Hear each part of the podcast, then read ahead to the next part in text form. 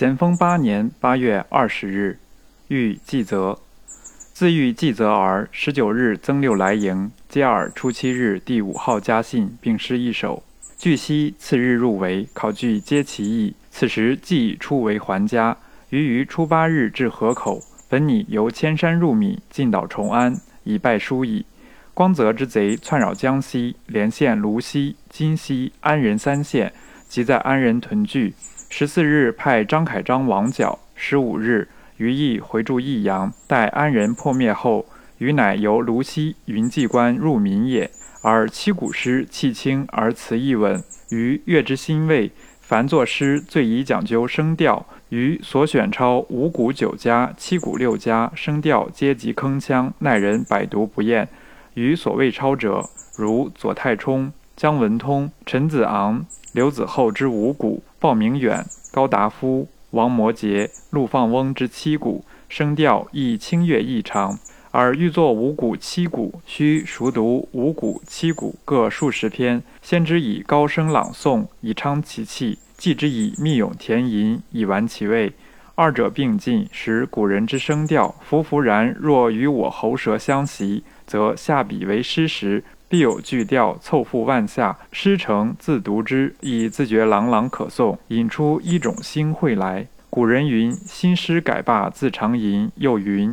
断诗未就且长吟，可见古人惨淡经营之时，亦纯在声调上下功夫。盖有字句之诗，人赖也；无字句之诗，天赖也。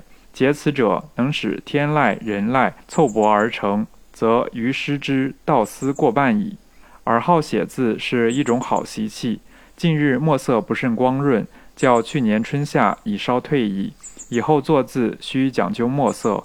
古来书家无不善使墨者，能令一种神光活色浮于纸上，故由临池之勤染，汗之多所致，亦源于墨之新旧浓淡，用墨之轻重急徐，皆有精意蕴乎其间，故能使光气长新也。余生平有三尺，学问各图，皆略涉其涯似，读天文算学，毫无所知，虽恒星无尾，亦不识任。一尺也。每作一事，至一夜。则有始无终，二尺也。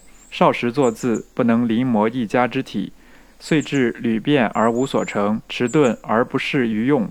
近岁在军，因作字太钝，废歌书多，三尺也。尔若为客家之子，当思学此三尺。推步算学，纵难通晓，恒星无尾。官任上议，家中言天文之书有十七史中各天文志及五礼通考中所及观象授时一种，每夜任明恒星二三座，不过数月，可毕时矣。凡作一事，无论大小难易，皆宜有始有终。作字时，先求圆匀，次求敏捷。若一日能作楷书一万，少或七八千，愈多愈熟，则手腕毫不费力。将来以之为学，则手抄群书。以之从政，则暗无流毒，无穷受用。